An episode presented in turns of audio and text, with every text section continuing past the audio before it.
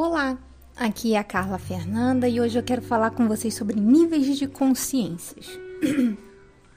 Esse assunto se deu por conta de uma conversa é, com uma amiga minha falando é, sobre ela querer dizer sobre física quântica, sobre essas coisas da atualidade para uma pessoa que tem uma consciência limitada graças à religiosidade.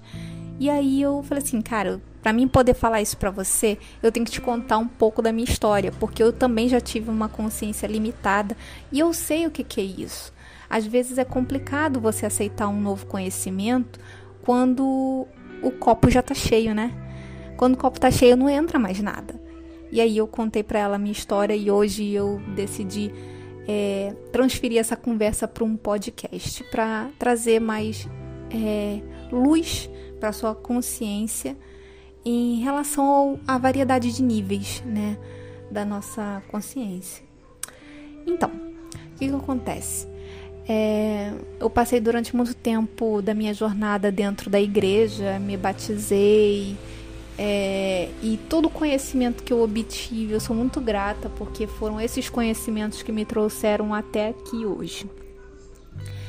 E como que aconteceu é, esse conhecimento. Estava passando por um processo é, de dificuldade e tinha muitos questionamentos pairando na minha cabeça. Eu já tinha algum tempo do, de igreja e às vezes tinham perguntas que a igreja e nem a Bíblia tinha como me responder. É, de um tempo né, de igreja, eu comecei a, a, ter esses tipos de questionamento. Eu sempre tive, mas era uma coisa mais latente, uma coisa mais minha, né? E eu ficava quieta, mas passou um tempo já de igreja, eu falei assim, começar a perguntar, às vezes alguém tem essas respostas, né? E eram respostas do tipo, e se? Mas será que? Mas pode ser que sim. e se não for assim? Então, é, as pessoas ficavam meio assim, me, é, me botando em xeque. Será que eu estava mesmo na igreja por, por acreditar? Enfim, ficava aquela coisa meio duvidosa. Então, para não gerar conflito, eu comecei a pesquisar por conta, conta própria. E aí, o que aconteceu? Eu não conseguia respostas na Bíblia e aí eu fui pesquisar fora da Bíblia, fora da igreja. E como eu já tenho essa questão da área da saúde, né, eu tenho um pezinho na ciência, então parti para a parte científica, que era uma coisa já familiar. E aí eu conheci a física quântica, e aí eu cito aqui um nome de referência da física quântica na atualidade, estamos no, em 2020 agora, né? Mas quando eu conheci ele foi em 2016. 15 para 16, por aí. E eu comecei a ouvir esse cara chamado Hélio Couto. Era vídeos de três horas, eram áudios de três horas, textos e textos de blog que ele escrevia. E eu ficava, gente, a sensação que eu tinha quando eu ouvia, ouvia e via ele era, eu sei que esse cara tá falando alguma coisa muito importante. Eu só não tô entendendo bulufas do que esse homem tá falando. e era sinceramente isso que eu sentia. Porque ele citava nome de, de cientistas e experiências que eu estudei, tanto no meu curso quanto na escola. Então, assim, ele citava é, pessoas da espiritualidade grandes como referência científica. Eu falei assim, gente, eu sei, eu sei, eu sinto. E eu falava assim mesmo, sinto que esse homem tá falando alguma coisa muito importante para mim. Eu só não sei o que. E aí eu várias e várias vezes eu ouvindo, ouvindo, ouvindo. Aí eu passei a conhecer outros tipos de pessoas que falavam na mesma linguagem dele, falava a mesma coisa que ele numa linguagem mais simplificada. Tinha Elaine Eurives, Horácio Frazão, Laércio Fonseca, Laí Ribeiro, é, enfim, foi muita gente, Wallace Lima, é, Teodoro Guilherme, muita gente que eu comecei a, a ouvir e aí as coisas começaram a fazer sentido para mim. E isso foi numa, num um período assim extenso e eu continuando ainda na igreja. Só que chegou um momento na igreja que eu já estava sendo inconveniente, porque eu estava trazendo aquele tipo de conhecimento e questionando dentro da Bíblia. E aí eu tenho como, para mim, é uma situação. Se você está dentro de uma, de uma comunidade que tem determinadas regras e você não quer seguir, é respeitoso você se retirar. E essa foi a atitude que eu tive. Eu não posso impor às pessoas que estavam ali né, na fé delas, a crerem em coisas que eu estava buscando fora da igreja. E aí eu me vi numa situação que eu tive que me retirar. E aí foi quando eu saí, entre aspas, né, me afastei, como eles falam, da igreja. É, mas foi um afastamento, eu só estava conhecendo Deus de uma forma ampla. Porque é, é isso que eu falo para todas as pessoas que me questionaram na época, porque eu saí da igreja. Eu falei assim, eu saí da igreja porque porque eu queria conhecer um Deus é, em outros outros pontos de vista, porque eu acho que conhecer Deus dentro da sua igreja, dentro da sua do seu dogma, da sua crença, na sua igrejinha local específica, é você diminuir muito Deus. Então eu quero conhecer Deus em várias formas, em vários pontos de vista científicos, filosóficos, é, sociológico, seja em várias outras religiões que eu conheço, hinduísmo, budista, é, macumba, é, candomblé, eu quero ver Deus em várias vertentes. Porque Deus não é só isso aqui. Isso aqui foi o que, o que eu comecei a conhecer Deus. E Deus não, não tá nesse ponto de vista. Isso é, é diminuir muito Deus. E aí essa foi a resposta durante muito tempo que eu dei para as pessoas, que eu estava conhecendo Deus em vários pontos de vista, que eu não queria diminuir Deus. Eu queria expandir Deus, eu queria ver Deus em tudo. E dentro, não que dentro da igreja não me ensinou muita coisa, eu acredito que se eu, se eu conseguir questionar a Bíblia, a espiritualidade, a igreja, as tradições nesse nível, foi porque a própria igreja me deu base para isso. E eu acredito que a igreja tem essa missão.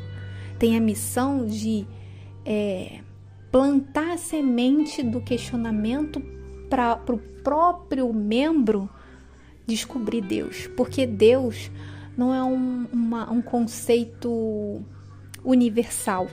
Deus é um conceito único. Porque Ele é o caminho para o seu próprio desenvolvimento. E aqui a gente está falando um conceito filosófico, claro então, eu vi que eu tinha que me desvaziar daqueles conceitos antigos para poder me preencher com aquele conceito novo. Né? Foi quase um, um, sistema meio que automático, o velho saindo e o novo entrando. Foi meio que assim. E aí é, eu te falo, como chegar numa pessoa para poder falar de um conhecimento muito além do conhecimento dela te peço para você ver o que eu, estava vivendo. Não ia adiantar alguém chegar e falar para mim determinadas coisas quando eu estava dentro da igreja, porque eu estava preenchida com aquilo da igreja. Então eu não ia conseguir assimilar nada, porque naquele momento em que eu estava dentro da igreja e aprendendo as coisas do Hélio Couto, eu vivia num conflito constante porque eu estava preenchida com, com, os conceitos e os conhecimentos da igreja e eu queria muito conhecer o que, que aquele cara estava falando que eu não entendia nada e eu sabia que tinha alguma coisa ali. E o conflito era constante, uma coisa que eu queria aprender com uma coisa que já estava cheia de mim. Então foi quase um, um, um processo assim, sabe, homeopático, conforme o conhecimento antigo ia saindo, a, o novo ia entrando foi muito é, difícil isso, né? A sensação que eu tinha quando eu me afastei de fato da igreja foi como se eu tivesse arrancado um membro do, do meu corpo. A sensação era essa, de vazio. E quando eu me vi sem Deus, é, era como se eu tivesse sem Deus da igreja, que eu digo, tá? A forma que eles viam. É, eu me vi sem, sem chão. E eu falei assim, meu Deus, e agora tô sozinha. Assim que eu pensei. Mas aí eu, eu tava com bases, né, que me deram suporte, tipo, não tô sozinha. Tudo é Deus. Antes você via Deus lá no alto, no céu, olho te olhando, um velhinho, senhor, blá blá blá. Agora não, Deus está em tudo. Você se esbarra em Deus a todo momento. Tudo que está acontecendo é Deus se manifestando na minha frente. Então, eu tive essa, essa expansão de consciência, foi muito gradual. Foi muito, é, foi um processo lento. Foi, foram quatro anos nesse processo ouvindo L. Couto, ouvindo pessoas de referência, pessoas que estavam falando em outras linguagens, para ver se entrava alguma coisa na minha cabeça, mas porque eu queria, porque eu sentia. E aqui eu fico com um convite para vocês. É, se você está nessa situação, se você tem uma pessoa que você conhece, é, que é com a mente limitada, ou se você mesmo está me ouvindo, é, você se vê nessa situação igual eu vivi, o que eu te peço é você ouvir seu coração. Às vezes, é, a gente está tão preenchido com os conceitos que a gente não se permite sentir. Tipo, igual eu, eu tava sentindo que eu tinha que pesquisar aquilo, que eu, que eu tinha que correr atrás daquilo. Mesmo estando preenchida, indo para a igreja, fazendo todos os processos da igreja e tal, mas eu, eu senti aquilo e eu fazia. Às vezes a, as respostas estão na nossa cara e a gente é, tenta tampar aquilo com que a gente pode o nosso conhecimento, dando desculpas, né? Para não seguir o nosso coração. E foi isso que aconteceu é, dentro da minha jornada. Eu tive que pesquisar sozinha, eu tive que ir atrás sozinha. E foi um caminho solitário, foi um caminho difícil. Não tinha ninguém para me explicar as coisas. E mesmo se tivesse, como eu estava falando, eu não ia conseguir, porque não é o, o outro que vai vai me mostrar o caminho para mim mesmo. É eu que tenho que buscar. É um caminho é, solitário, porque é um caminho de volta para si. É um caminho que você faz para conhecer e buscar coisas que só você tem dúvida. Ah, mas pode ser a dúvida de outra pessoa. Sim, mas a dúvida de outra pessoa é com base em outras questões, não nas mesmas questões que você tem. Então, é uma coisa pessoal, é uma coisa única, específica sua. A visão de Deus, no caso que era minha, a minha busca, não era uma visão universal como é, a igreja é, mostrava. Ah, Deus é assim, Deus é assado. Hoje eu vejo Deus como uma coisa única de cada um, sabe? Cada um tem uma visão de Deus específica e é essa visão é, especial que você tem de Deus que vai te fazer entrar nessa pesquisa de dentro de você mesmo. Por isso que é um caminho solitário. Não tem como ninguém intervir, não tem como ninguém é, te auxiliar. Eu acredito sim em sementes. Sementes que vai te fazer germinar ou não. Entendeu? Ah, alguém te falou alguma coisa, outra pessoa te falou uma coisa, ou você viu um vídeo de não sei o que, assistiu um áudio de não sei o que. Eu acredito que essas coisas criam sementes que vai germinar bem mais lá para frente ou mais agora. Ela em algum momento vai germinar porque é, a humanidade, todos nós estamos aqui pela progressão, pela evolução, pelo crescimento, entendeu? E não digo que é porque você não sabe nada. Nós já sabemos tudo, nós já somos perfeitos. Nós estamos aqui, como eu sempre falo, de, de, de recobrar, de relembrar, de voltar para si. Então é um caminho de evolução para si, porque a gente esqueceu quem a gente era. A gente esqueceu quem nós somos, o poder que nós temos. Então é um, é um caminho de volta, sabe? Então, é, se você se vê nesse, nessa situação, é, ouve o seu coração, ouve o que está dentro de você, respeita o, o nível de consciência, é, respeita o, o, seu processo, respeita o processo da pessoa é, e não se preocupa que está tudo certo. Existem processos a ser passado, assim como eu passei pelo processo da igreja. Eu passei por um processo onde, como se fosse um namoro, ah, eu conheci, eu amei, eu gostei, depois passei algum tempo junto e aí eu comecei a olhar e perceber, ver que não era bem assim e comecei a questionar e sabe, é um processo, não tem como você pular degraus. E quando a gente fala lá na física quântica de salto quântico, não é, é como é que se fala? Deixar de vivenciar alguma coisa. Não existe isso. Você vai pular de um degrau para o outro porque aquele ali você já aprendeu. E aí você pula, é o salto, você vai passar por um. Passou de fase, você passou por aquela fase toda e no final você vai para outra. Um, com um pouco mais de dificuldade. E é assim, sabe? Então hoje fica aqui o recado para as pessoas que que estão passando pelo mesmo que essa minha amiga passou, né, pelo mesmo procedimento, pela mesma situação, de ter uma, uma pessoa do lado que você quer. Eu sei que a vontade é pegar pelo braço, é falar até o ouvido sangrar, é você chacoalhar a pessoa para ver se aquilo entra de, né, de goela abaixo, porque eu desde a época da igreja eu era assim. Eu queria converter, eu entrava em debate, eu defendia Deus com unhas e dentes, como se Deus precisasse de defesa.